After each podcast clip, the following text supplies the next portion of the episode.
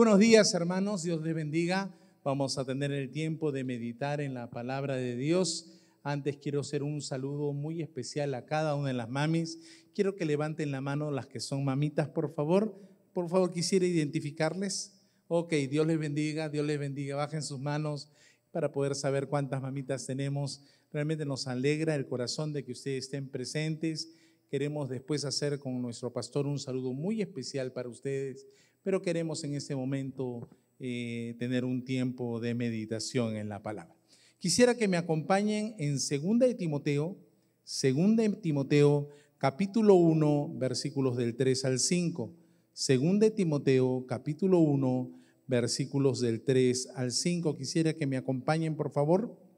Va a aparecer ahí en los ecran ahorita el texto, pero si usted no lo tiene todavía, por favor, escuche con atención. Dice la palabra del Señor en 2 Timoteo capítulo, 2, capítulo 1, perdón, versículos del 3 al 5, dice, doy gracias a Dios, el cual sirvo desde mis mayores con limpia conciencia de que sin cesar me acuerdo de ti en mis oraciones noche y día, deseando verte al acordarme de tus lágrimas para llenarme de gozo, trayendo a la memoria la fe no fingida que hay en ti, la cual habitó primero en quién?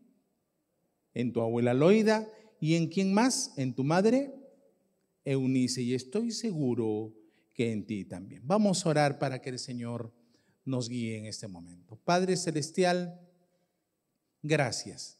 Gracias por este tiempo, Señor, en que podemos celebrar primeramente un culto a ti, dándote la gloria a ti donde tú eres el principal protagonista de este momento. Pero también, Señor, para poder tener un tiempo con las madres de nuestra iglesia. Rogamos tu bendición.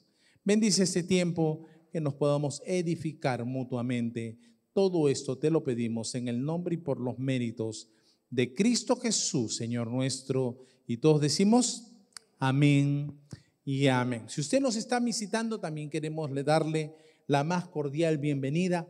Esta carta es escrita por un personaje que se llama Pablo, el apóstol Pablo, a quien escribe a un hijo en la fe, hijo espiritual, que se llamaba, ¿cómo se llamaba? Timoteo, ¿ok? Timoteo era un joven que había crecido en la iglesia. Había crecido en la iglesia y poco a poco había ido desarrollando talentos y dones de tal manera que lo llegaron a elegir como una persona que se hiciera cargo, se hiciera responsable de la iglesia. Pero para esto hubo un factor muy importante en dos personas que son mencionadas aquí. ¿Cuáles son? Mamá y abuela. ¿No es cierto? Abuela y mamá. La abuela Loida y la mamá, ¿cómo se llama? Eunice. ¿Ok? Este nombre en el, modernamente se llama Berenice, que es conocido como Victoria, no llena de victoria. Eh, estos dos personajes son los que intervienen en la formación de Timoteo. Creo que desde tiempos ancestrales sabemos que no era solamente la mamá o el papá quienes se dedicaban a la crianza, sino toda la familia. Si existía una abuela, también intervenía directamente en la formación y en la crianza de los hijos. Eso se ha venido arrastrando hasta nuestro tiempo, pero tenemos que reconocer algo, que las abuelas han venido a jugar un papel preponderante dentro de la familia, porque muchas veces los hijos con las tareas que ahora tienen, las responsabilidades que asumen saliendo a trabajar, porque también se trabaja en casa, ¿verdad? Trabajan en casa y también trabajan afuera, las abuelas han tenido que asumir un papel que a veces les es difícil por propio de la edad, pero que sin embargo juegan un papel primordial entre los hijos. Quisiera contextualizar un poco, quisiera que usted se concentre en esta parte.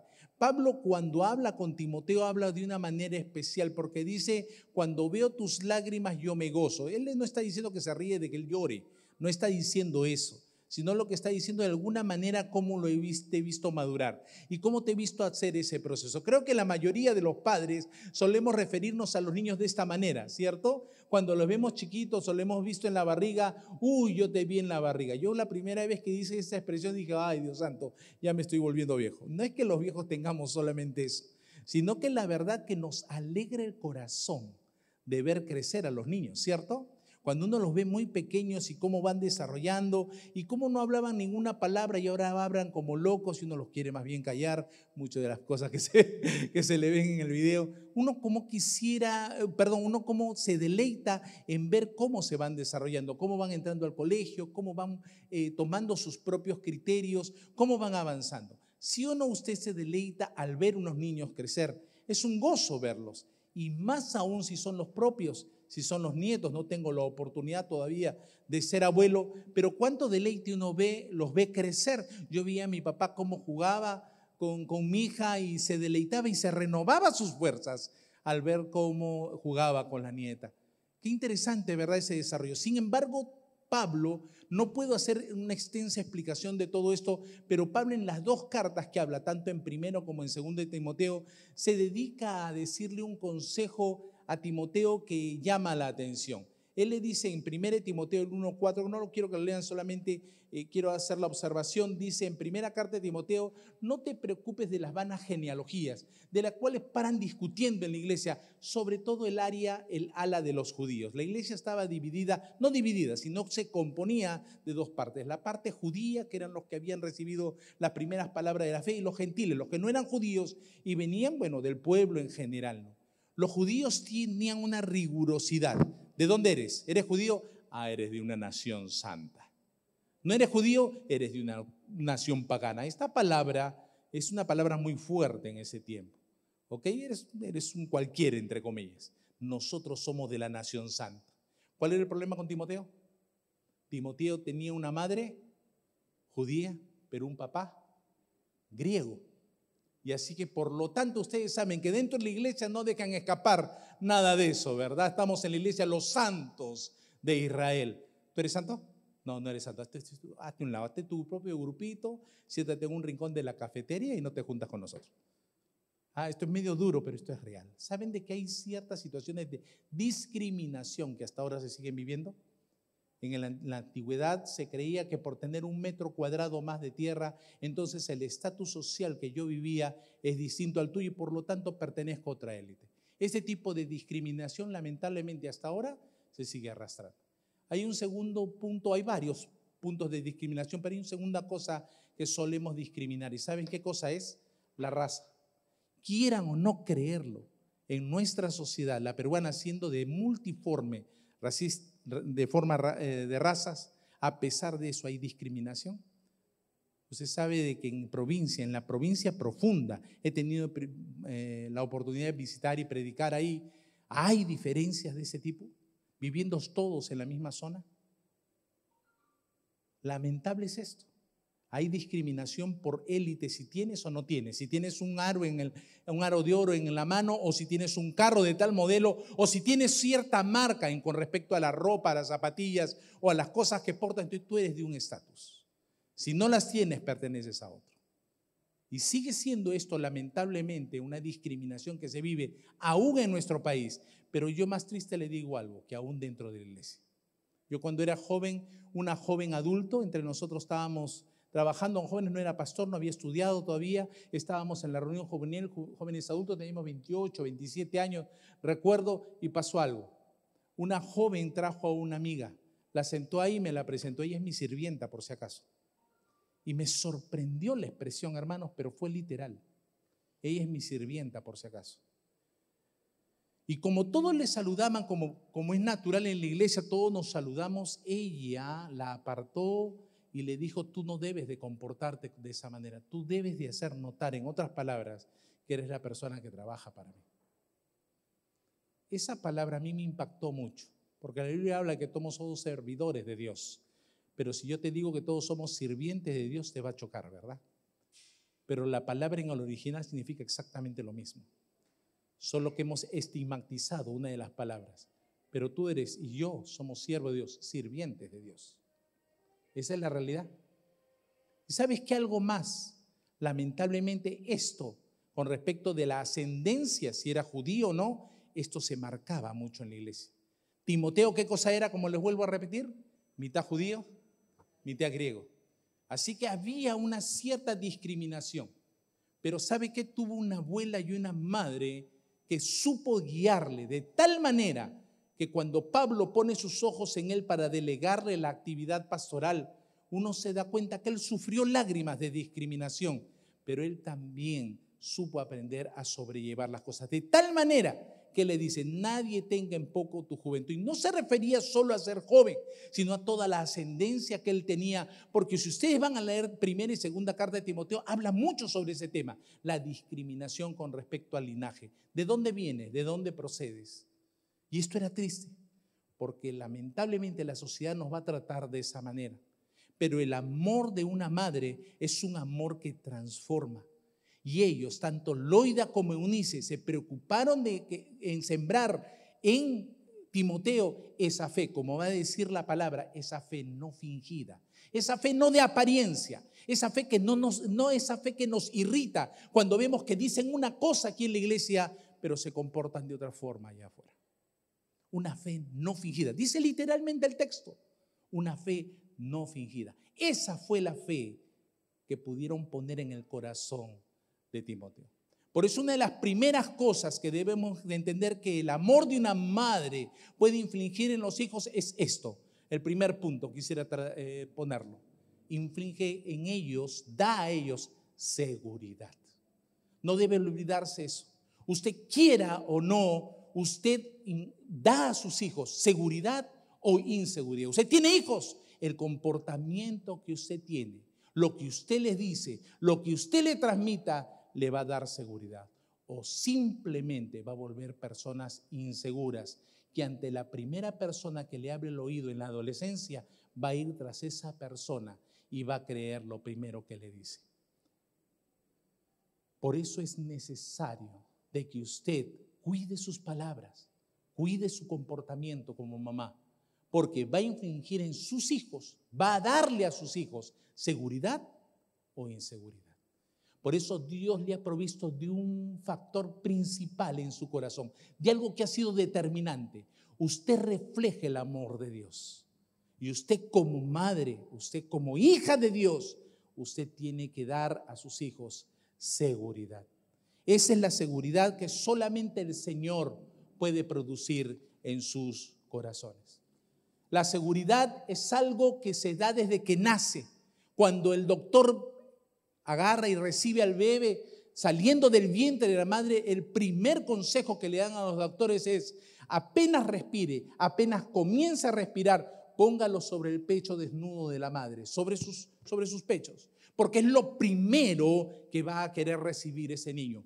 Va a querer haber esa conexión consciente de decir, ella es la que me va a proteger, ella es la que me va a dar ese instinto de seguridad.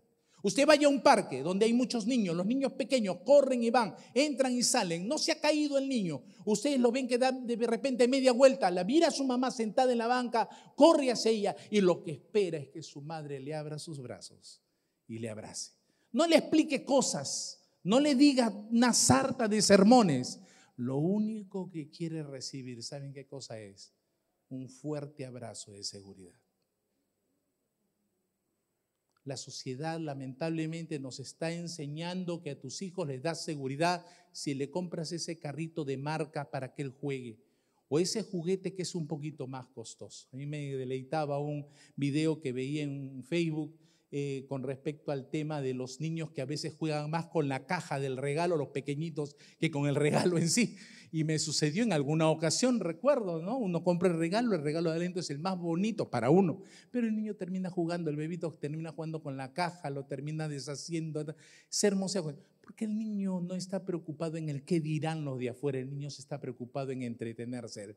La madre muchas veces que está preocupado en qué dirán, qué tipo de regalo le hemos dado. Por eso, si usted quiere darle seguridad a su hijo, dele, dele ese abrazo abrácelo. Que Él siente y perciba que hay realmente dentro de usted ese sentido de, que le pertenece. Le pertenece en el sentido que está cuidado. Y Él va a nacer, Él va a crecer, perdón, de una manera correcta. Para dar seguridad, el amor de una madre lo que produce o lo que debe de darse es de lo siguiente, debe brindar también tiempo. Una madre debe brindarle tiempo. Necesita de que él perciba de que el tiempo de calidad que usted le está dando es un tiempo bueno, un tiempo para poder ayudarle a él. Las madres en este tiempo necesitan salir a trabajar por, por diversos motivos, ¿verdad? Ella trabaja en la casa y trabaja también afuera, pero necesita percibir que usted separa un, un momento de tiempo para poder estar con sus hijos. A veces empiezan temprano y eso es un poco difícil para una mamá. Empiezan temprano porque tal vez toman decisiones equivocadas, pero empiezan temprano y a veces sienten que el hijo de alguna manera les quita el tiempo de su juventud que querían ellos disfrutar. Y a veces el amor de una abuela dice, dámelo, anda, pero a veces eso se confunde y a las finales no les brindan todo el tiempo necesario. Y eso es algo muy, muy difícil la sociedad nos enseña en ese tiempo, lamentablemente, a que debes de prosperar a costa aún de tus hijos. Tienes que sacarte la mure, tienes que salir adelante, porque tú tienes que tener un mejor trabajo, un mejor hogar, un mejor, una mejor ropa, y te vuelve egoísta. Y sin querer, eso es lo que estás transmitiendo a tus hijos. Más importante que tú y nuestro tiempo que podemos estar cerca es mi trabajo. Así que tienes que esperarme. Y muchas veces no es lamentablemente satisfecho el corazón de esa persona porque lamentablemente usted se da cuenta, se pierde el sentido de tener ese tiempo de calidad.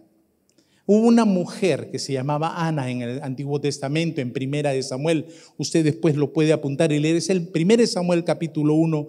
Lea esa historia. Ana, una mujer que no podía tener hijo y Dios le concede el tener un hijo. Y ella le promete, si yo tengo un hijo, lo voy a dedicar al templo. ¿Para que se dedique al templo? Solo quiero tener la satisfacción de poder, Señor, tener, si es tu voluntad, un hijo. El hijo nace, le pone el nombre Samuel y lo entrega al sacerdote Elí para que viva sirviendo toda su vida ahí en el templo. Pero lo hermoso del texto es que ella cada cierto tiempo bajaba al templo y le cosía un hermoso vestidito de sacerdote pequeño y iba y se lo ponía. Entonces ella aprovechaba cada momento para poder ir al templo y poder verle, porque sabía que era importante eso el dedicarle tiempo a su hijo. ¿Cuánto tiempo le dedicas a tu hijo? ¿Cuánto tiempo vas y conversas con él? ¿Cuánto tiempo, si está pequeño, lo mimas? Si está más jovencito, conversas con él. Si ya tal vez tuvo hijos, ya que se casó y tuvo hijos, ¿cuánto tiempo puedes darle a él en el sentido de orar y saber de que tus oraciones van a ser importantes como madre para con ese niño, para con ese joven, para con ese hombre? Es importante que tú tengas esto en, tiempo, en, cuenta. Tu preocupación como padre o como madre tal vez terminará en el tiempo de tenerlos todos en el corralito. Tal vez ya tengan que haber volado, ¿ah? haber tomado alas. Pero tu responsabilidad como madre, ¿cuál es? Orar por él, orar por ella. Y esa es tu responsabilidad, ese es el tiempo que debes de darle. Preocuparte por estar atento a ese tipo de circunstancias. El amor de una madre es un amor que transforma porque le da tiempo, le brinda tiempo a su hijo. Hay un texto de la palabra de Dios en Jeremías. Quiero que tomes nota de este texto, tal vez ya lo conoces. Jeremías 29, 12 al 13. Por favor, si me puedes acompañar. Jeremías 29, de 12 al 13, con respecto a esto del tiempo como para que tú lo puedas leer y tú lo puedas, te puedas deleitar en él. Dice la palabra de Dios en Jeremías capítulo 29, versículo del 12 al 13, entonces me invocarás y vendrás y me orarás. Y yo, ¿qué cosa va, dice la palabra? Y yo te oiré. Y me buscarás y me hallarás, porque me buscarás de todo corazón. ¿Cuál es el ejemplo de Dios para con sus hijos? Dice que si tú me buscas, yo voy a estar atento a ti. Tú vas a hacer tus berrinches, tú vas a tomar tus actitudes a veces por tu propio pecado, de andar por ahí, pero yo voy a estar atento a tu llamado, porque yo me preocupo, porque te doy tiempo. Y eso es lo que tiene que hacer toda madre, todo padre, darle tiempo a sus hijos. Y usted tiene que buscarle y buscarle, como va a decir el texto, buscarle de qué cosa? De todo corazón. Un amor, un amor de una madre, el amor de una, de una madre es un amor que transforma. Es un amor que transforma porque brinda seguridad, también porque le da tiempo, pero también porque es generoso. Fíjense en este tercer punto, es generoso. En la depresión que sucedió en, los años 20 en Estados Unidos hubo mucha gente que cayó en quiebra, mucha gente que se suicidó debido a esto, porque teniendo grandes cosas, grandes propiedades, hizo grandes negocios, todo se vino abajo, perdieron todo, todo, todo. Hubieron algunos que se mantuvieron a flote, pero la mayoría lamentablemente perdió todo. Había una señora con muchos hijos en una casa grande, en una prosperidad que había el Señor permitido que ella tuviera. ¿Le había afectado esta situación? Sí, le había afectado, pero ella se había logrado mantener a flote. Muchos vecinos le tocaron la puerta en ese momento diciendo, danos una mano. Y la mujer se paraba en la puerta y le decía, yo no doy plata por dar, no doy dinero por dar, pero necesito que me hagas un trabajo, le decía. Cualquiera que usted quiera, señora. Sabe que yo tengo una pila de carbones y de, leños ahí al fondo en, mi patio, allá al fondo en, en ese lado de la casa y necesito que lo traslades hacia esta zona porque, bueno, tú sabes, yo no puedo sola con tantos hijos. Y el Señor, el Señor le decía encantado, yo le voy a pagar su jornal. Bien, mediodía, trabajando, le decía, ya terminó, ya no se preocupe, termine, venga, vamos a almorzar, almorzaba con todos sus hijos que ella tenía, le voy a pagar tanto, ¿le parece bien? Gracias señora, muy amable, el hombre se iba y todos contentos. Al rato le tocaban de nuevo la puerta, señora, estoy pasando esta situación ya le dice, quiero que me ayudes en algo. Tengo una pila de carbones y de leño y necesito que la traslades al otro lado. ¿Podrás hacerlo? Claro. Y comenzó a trabajar y el hombre comenzó a llevar y a llevar y a llevar. Bien, ¿cuánto es? Se sentaban a cenar. ¿Cuánto es? Ya estaba anocheciendo. Tome tanto, ya, gracias. Al otro día, señora, claro, necesito que traslade. Ya saben la historia. Y los hijos se volvieron locos. mamá, ¿qué haces vos? De aquí para allá, de allá para acá, ¿qué haces? Y él le explicaba a sus hijos, no me gusta darle el dinero en balde. No me gusta entregarle las cosas por entregarle. Cada persona debe ganar su salario, debe ser digno de su salario y debe de trabajar. No solamente le enseñaba a sus hijos eso, sino que le enseñaba algo más que hemos visto en pantalla ahorita o espero haber visto en pantalla. No os pasa, ¿no? Que Dios, que Dios es que la madre es una madre generosa.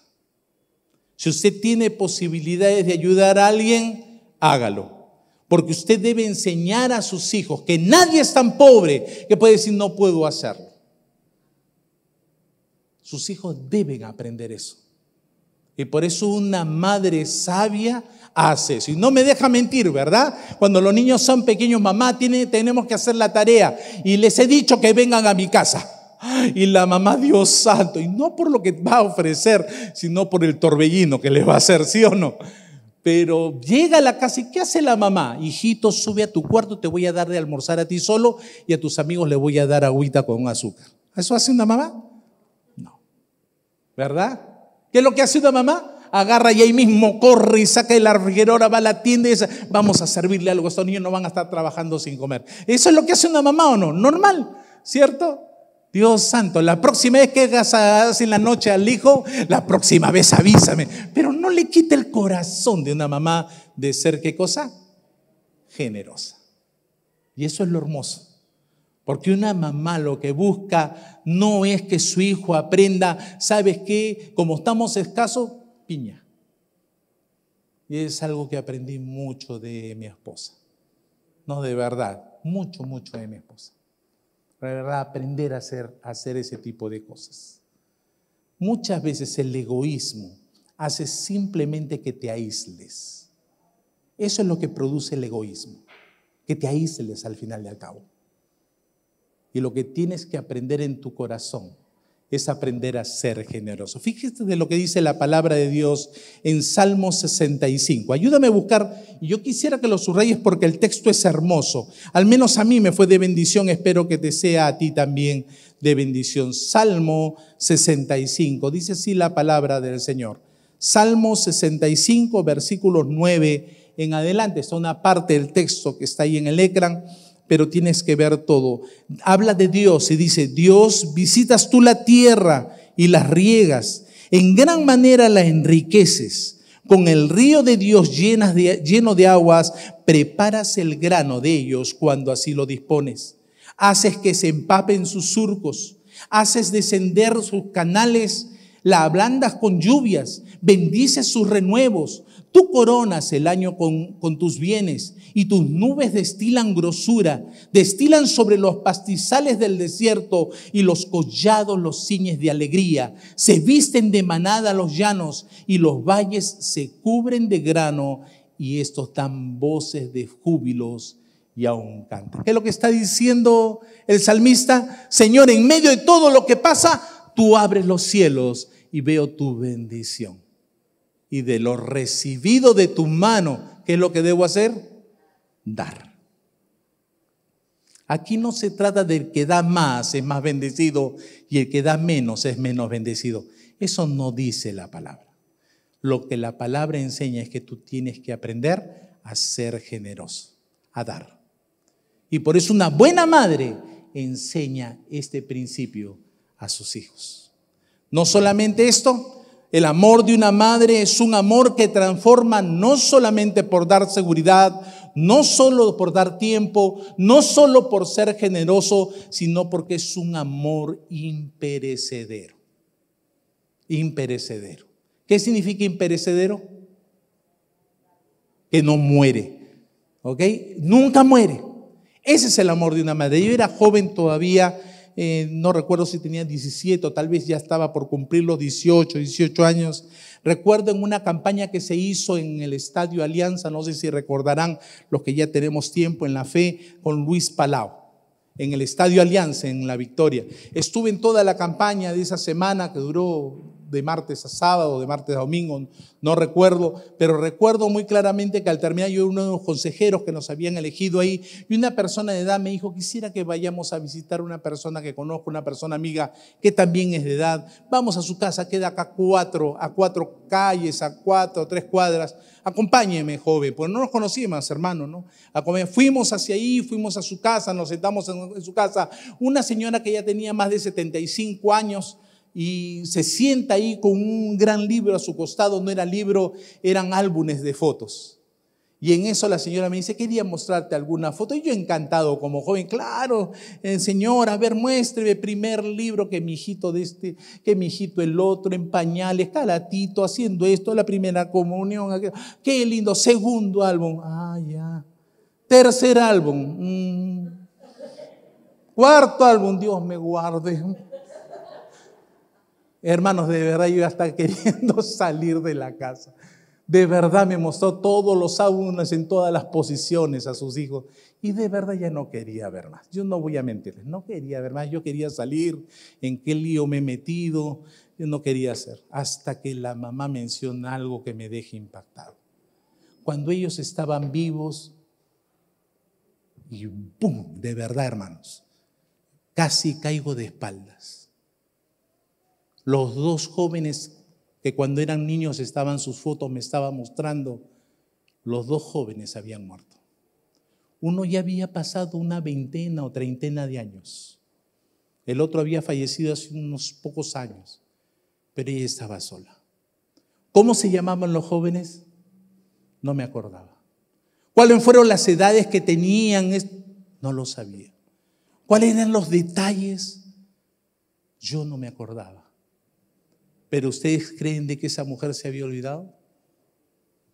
Ustedes creen que no recordaba vívidamente y me decía cuando había hecho su primera comunión, esa florcita que tiene en la mano, esa florcita se la compró mi vecina porque lamentablemente no tenía los soles yo para comprar y la vecina fue hasta la florería que había ahí cerca y fue y lo compró y le costó 20 pesos. Y no, no sé qué me contó, pero ¿ustedes creen que se había olvidado algún detalle?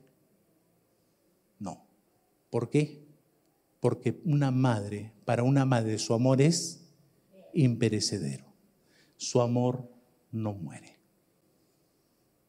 Y eso es lo que hay que recordar de nuestras madres. Tal vez ya partió tu mamá, pero nunca íbamos a entender del amor que ella ha tenido por nosotros, de la angustia que ella ha tenido por nosotros, hasta que nosotros tenemos nuestros propios hijos, ¿verdad?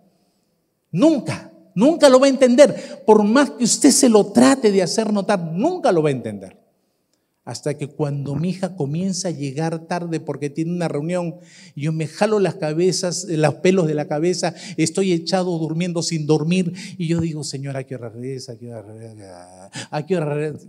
No voy a entender, ella no lo va a entender hasta que no tenga sus propios y hasta que no pase exactamente lo mismo. ¿Cierto? Porque el amor de una madre, el amor de un padre es ímpere imperecedero. Nunca, nunca muere. Por eso dos consejos con respecto a esto. ¿Ok? Dos consejos. No desaproveche cada momento que usted está pasando. Disfrute de cada momento con sus hijos, porque es una bendición.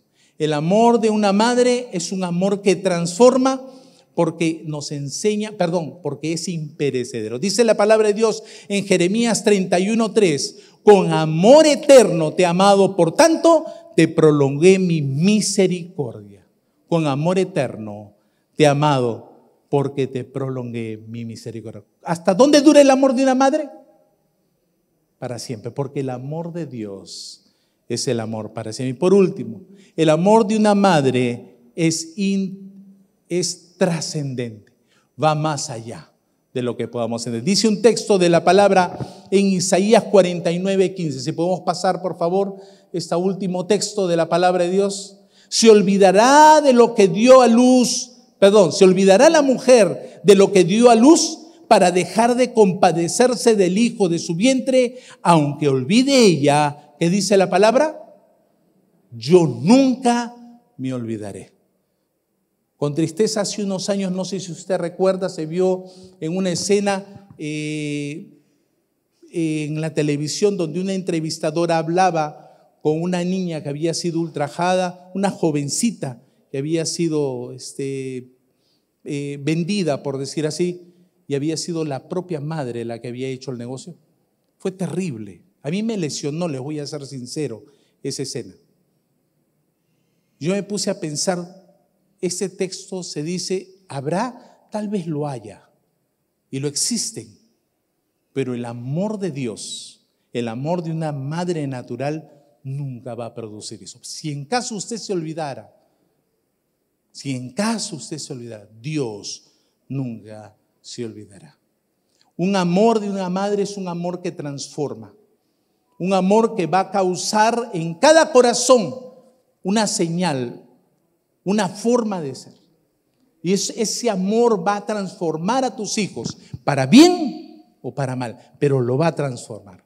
Pero hay un amor más grande que puede revertir los errores que tú hayas podido cometer, que va a poder revertir aquello que tal vez en lo cual te has podido equivocar. Y ese es el amor de Dios. Hay un texto en la palabra que dice en 2 Corintios 5, 17, de modo que si alguno está en Cristo, nueva criatura es. Las cosas viejas, y aquí todas son hechas nuevas. Tal vez te equivocaste, no dejes que el diablo te haga culpar. Te equivocaste, todos nos equivocamos, pero en Dios hay perdón.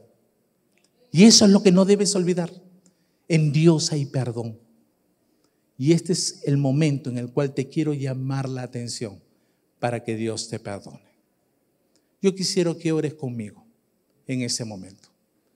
Puedas recibir de ese amor de Dios que transforma. El amor de una madre transforma, sí, pero el amor de Dios tiene la hermosa cualidad de curar heridas. Y este es el momento. Ora conmigo. Yo te ruego, por favor, ora conmigo. Ora conmigo y repite estas palabras. Si son lo que estás sintiendo, quisiera por favor que ores de esta manera. Señor, hoy día, escuchando tu palabra, repite conmigo, hoy quiero entregar mi vida a ti. Recíbeme, Señor. Quiero ser impactado, impactada por tu amor. Ese amor que verdaderamente transforma y cura heridas. Vengo a tus pies. Perdóname, Señor. Si tú has hecho esta oración, yo te pido que levantes la mano. Hazlo sin temor. Dios te bendiga. ¿Quién más? Dios te bendiga. ¿Quién más? Vamos, levanta tu mano. ¿Quién más?